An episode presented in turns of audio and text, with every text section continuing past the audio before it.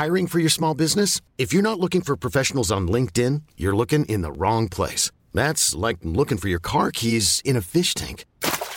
LinkedIn helps you hire professionals you can't find anywhere else, even those who aren't actively searching for a new job but might be open to the perfect role. In a given month, over 70% of LinkedIn users don't even visit other leading job sites. So start looking in the right place. With LinkedIn, you can hire professionals like a professional. Post your free job on linkedin.com slash achieve today. Here's a cool fact. A crocodile can't stick out its tongue. Another cool fact, you can get short-term health insurance for a month or just under a year in some states. United Healthcare short-term insurance plans are designed for people who are between jobs, coming off their parents' plan, or turning a side hustle into a full-time gig. Underwritten by Golden Rule Insurance Company, they offer flexible, budget-friendly coverage with access to a nationwide network of doctors and hospitals. Get more cool facts about United Healthcare short-term plans at uh1.com. Hey, it's Ryan Reynolds, and I'm here with Keith, co-star of my upcoming film, If, only in theaters May 17th. Do you want to tell people the big news? All right, I'll do it. Sign up now and you'll get unlimited for $15 a month in six months of Paramount Plus Essential Plan on us. Mintmobile.com slash switch. Upfront payment of $45 equivalent to $15 per month. Unlimited over 40 gigabytes per month. Face lower speeds. Videos at 480p. Active Mint customers by 531.24 get six months of Paramount Plus Essential Plan. Auto renews after six months. Offer ends May 31st, 2024. Separate Paramount Plus registration required. Terms and conditions apply if rated PG. Buenas noches. Bienvenidos al Criminalista Nocturno.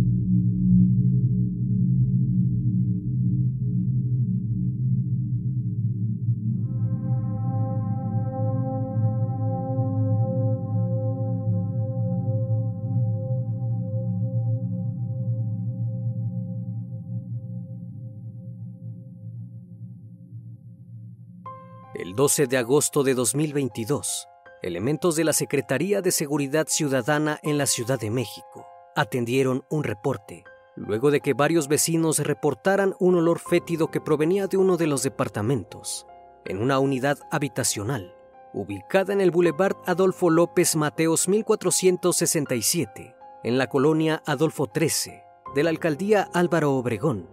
Según el reporte, un mal olor provenía del departamento 301 y temían que algo malo hubiese ocurrido, pues anteriormente habían llamado al servicio de emergencias, porque en ese domicilio se había suscitado una riña. Nadie imaginó lo que se encontraría al interior, y mucho menos pensaron que aquel reporte tendría gran trascendencia, de modo que el caso cobró gran repercusión. El criminalista Nocturno. Todo comenzó el día 6 de agosto, cuando en aquel departamento dio inicio una discusión. En un principio los vecinos no se alarmaron, pues era la constante en aquel inmueble.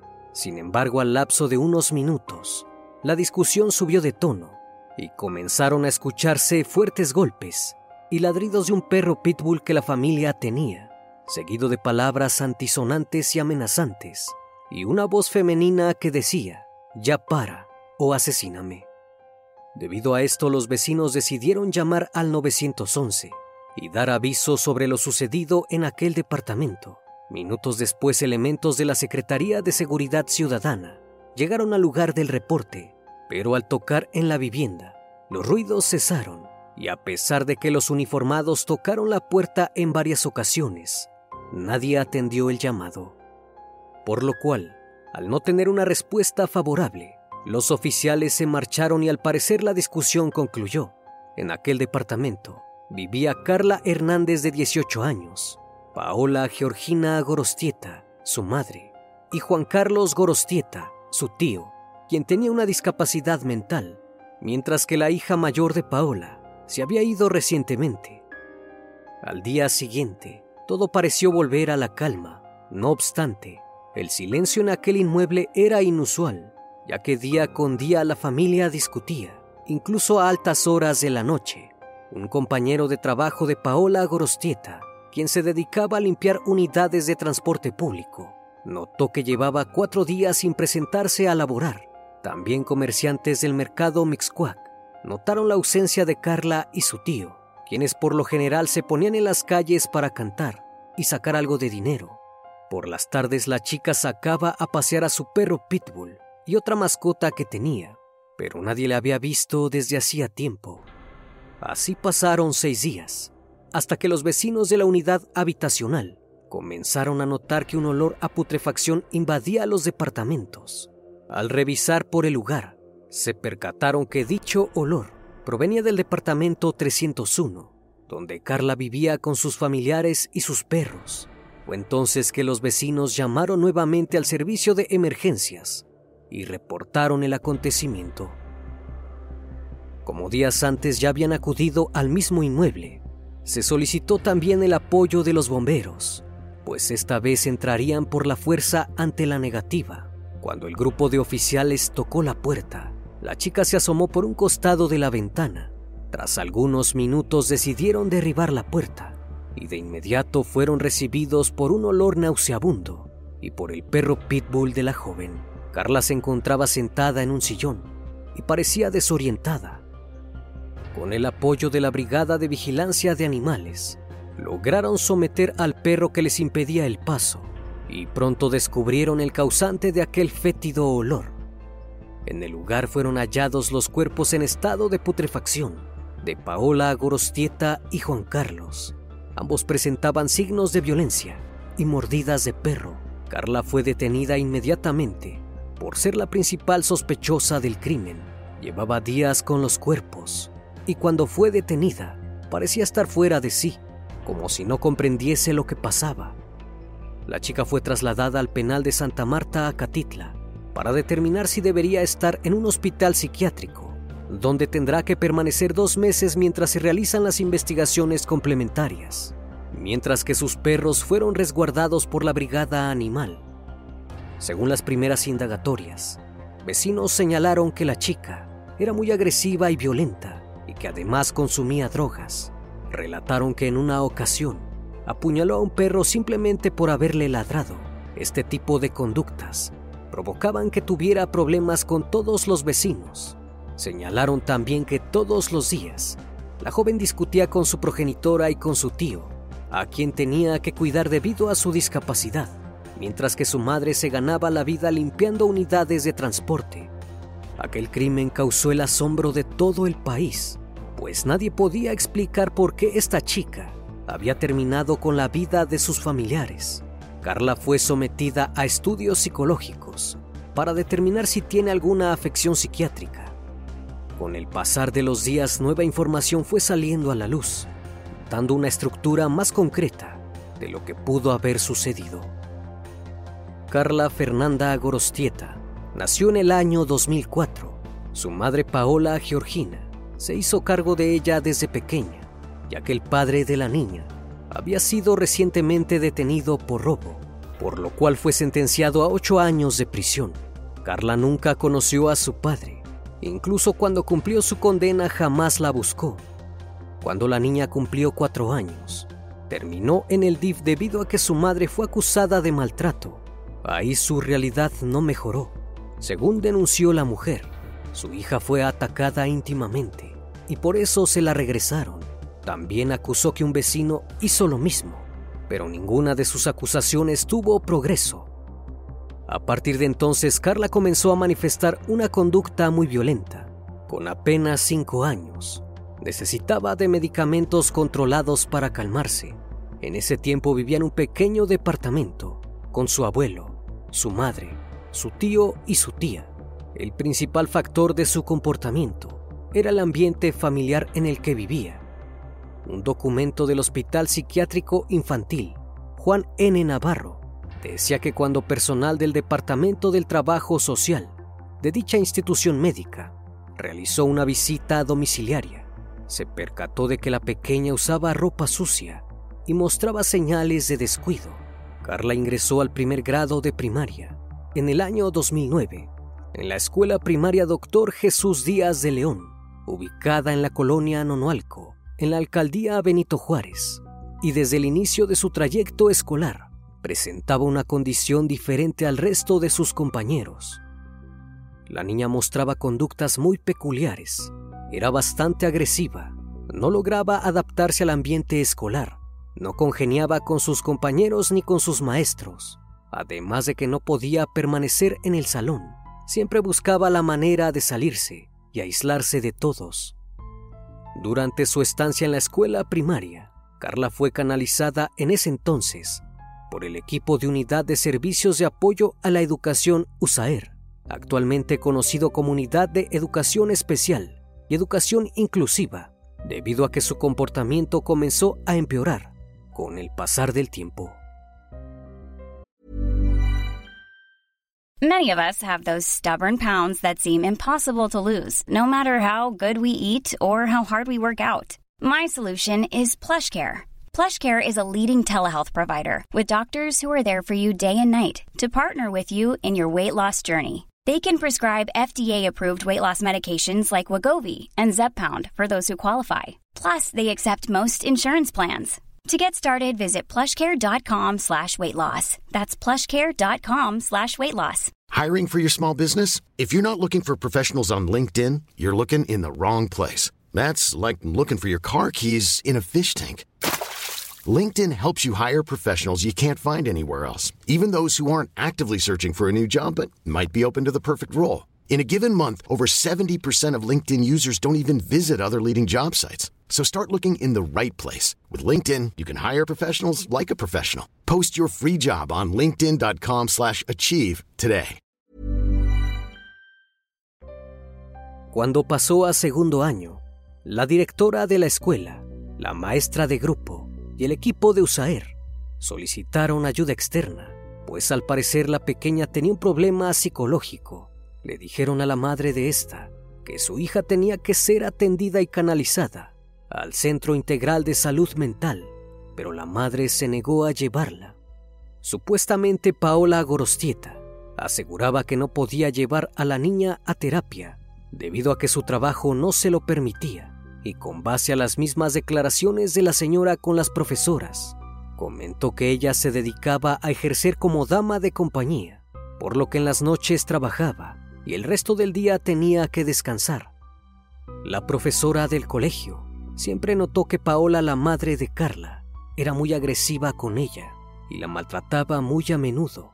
Su mamá le gritaba en diversas ocasiones, la jaloneaba cuando se molestaba con ella. Paola era poco tolerante y no parecía tener interés por el estado de salud mental de su hija. Cuando notó que las cosas se le estaban saliendo de control, decidió llevarla a un doctor, confesándole que no sabía qué hacer y le pidió que la hospitalizaran. Gran parte de su problema era el ambiente familiar donde vivía, además de las condiciones insalubres en que se encontraba la vivienda. Según un documento del Departamento de Trabajo Social, la habitación en la que dormía Carla no tenía ventilación, la ventana no se podía abrir debido a que estaba oxidada, el baño no contaba con regadera y tampoco tenía iluminación. El baño estaba rodeado de excremento y orines y ni siquiera tenían una mesa donde comer. La ropa sucia estaba por todos lados. Incluso había marcas de humo y flamazos, porque una vez le prendió fuego a su oso de peluche y para que su madre no la regañara, lo metió debajo de la cama aún encendido, lo que provocó un gran incendio. Debido a eso perdieron todo lo que tenían. Por esa razón, el departamento era todo un desastre. Además de las malas condiciones en su hogar, desde niña Carla tuvo que cuidar a su tío, Juan Carlos Gorostieta, quien tenía una discapacidad mental. Todo esto y otros factores llevaron a que su comportamiento se fuera deteriorando y se volviera más violento, al punto de agredir a su propia madre, hasta llegar a amenazarla con asesinarla. El tiempo transcurrió y Carla se hizo cada vez más agresiva desde hacía seis años, cuando la chica apenas tenía 14 años. Ya tenía registros de agresiones en contra de su familia. Por lo menos se habían levantado cuatro carpetas de investigación, aunque no siempre fue la agresora, pues en el pasado su madre la había acompañado al Ministerio Público y presentaba a su hija como víctima para denunciar desde robos hasta abusos por parte de los vecinos y otras personas. Supuestamente algunos vecinos mencionaron que Paola usaba a Carla para amenazar y extorsionar a sus vecinos y con ello obtener dinero para mantenerse. Incluso refirieron que hay una denuncia aparentemente hecha por ambas, en donde acusaron a un joven por presuntamente abusar de la chica. El joven actualmente se encuentra en prisión, pero los vecinos aseguran que es inocente, ya que Paola, luego de haberlos denunciado, les pedía dinero para quitar las denuncias. El 27 de diciembre de 2020, Carla le clavó un desarmador a una vecina. La madre de la chica firmó un documento donde se comprometió a que su hija respetaría en todo momento a las personas afectadas. La joven tuvo un conflicto con sus vecinas, por lo cual se suscitó una riña. Producto de ello, Carla la agredió con un desarmador. Para todos era evidente que la chica no estaba bien mentalmente. A diario se podían escuchar fuertes discusiones al interior del departamento. Incluso algunos videos fueron compartidos en las redes sociales, en donde se muestra cómo la tía de Carla agredía a Juan Carlos con gritos e insultos. Para escapar de ese ambiente tan tóxico, la chica solía acudir a las inmediaciones de San Ángel para interceptar a las celebridades y pedirles una selfie. Aquellas fotos Carla las compartía en su cuenta de Twitter, donde se le podía ver en compañía de actrices y cantantes, así como algunos conductores de televisión. En las redes sociales la joven se veía como cualquier otra chica de su edad. Solía subir videos al lado de su perro Pitbull, con el que tenía una gran afinidad, además de salir bailando alegremente. No obstante, en las fotos con las celebridades, se le veía con un aspecto más serio, sin expresar emoción o asombro. Para ganarse unas monedas, Carla acudía al mercado Mixcuac o a los tianguis a cantar entre los puestos de comida, siempre acompañada de su tío, quien cargaba la bocina. Nadie notó nada raro en la joven. Únicamente algunos testimonios indicaron que se molestaba cuando no le daban dinero. Todo en la vida de Carla era solo apariencia mientras que por un lado mostraba una vida normal y feliz, por otro, la cruda realidad de su entorno la consumía día con día. Un mes antes de los asesinatos, Paola, su madre, acudió a la Fiscalía General de Justicia para denunciarla, pues confesó que sentía miedo de que le hiciera algo más grave. De acuerdo con la declaración de su madre, Carla la amenazó con asesinarla si la intentaba llevar a un hospital psiquiátrico además de que le pegaba y la insultaba. Incluso le advirtió que le iba a echar a la perra Pitbull, por lo que decidió acudir con las autoridades, pues su comportamiento había empeorado mucho más y temía por su vida. Pese a las acusaciones, no se tomaron las medidas necesarias, y como ya eran bastantes las inculpaciones presentadas en contra de la chica, la fiscalía pensó que se trataba de otra denuncia más lo que jamás imaginaron es que esto tendría un desenlace fatal. Para muchos de los vecinos, esto solo era cuestión de tiempo, por el ambiente tan hostil en el que vivían. De acuerdo a la investigación, días antes de que los cuerpos fueran descubiertos, Carla sostuvo una discusión con su madre y su tío. Por los gritos supusieron que la chica nuevamente estaba agrediendo a su madre, pero cuando escucharon los ladridos del perro, y gritos más fuertes. Pensaron que el animal estaba atacando a la mujer y al tío. Debido a eso llamaron al 911 y no fue hasta que días después encontraron los cuerpos. Even on a budget, quality is non-negotiable. That's why Quince is the place to score high-end essentials at 50 to 80% less than similar brands. Get your hands on buttery soft cashmere sweaters from just 60 bucks, Italian leather jackets, and so much more. And the best part about Quince, they exclusively partner with factories committed to safe, ethical, and responsible manufacturing. Elevate your style without the elevated price tag with Quince. Go to quince.com slash upgrade for free shipping and 365-day returns. La necropsia indicó que ambas víctimas presentaban heridas punzocortantes producidas por un arma blanca, además de mordidas de animal. Luego de ser detenida, Carla confesó que asesinó a su madre y a su tío, por lo cual hoy en día enfrenta cargos criminales pues el juez consideró que existen elementos suficientes aportados por el Ministerio Público para determinar su culpabilidad. Sin embargo, aún falta determinar su situación mental, por lo cual fue trasladada al Centro Femenil de Readaptación Social de Tepepan, donde será tratada de sus padecimientos mentales y así poder determinar su situación jurídica.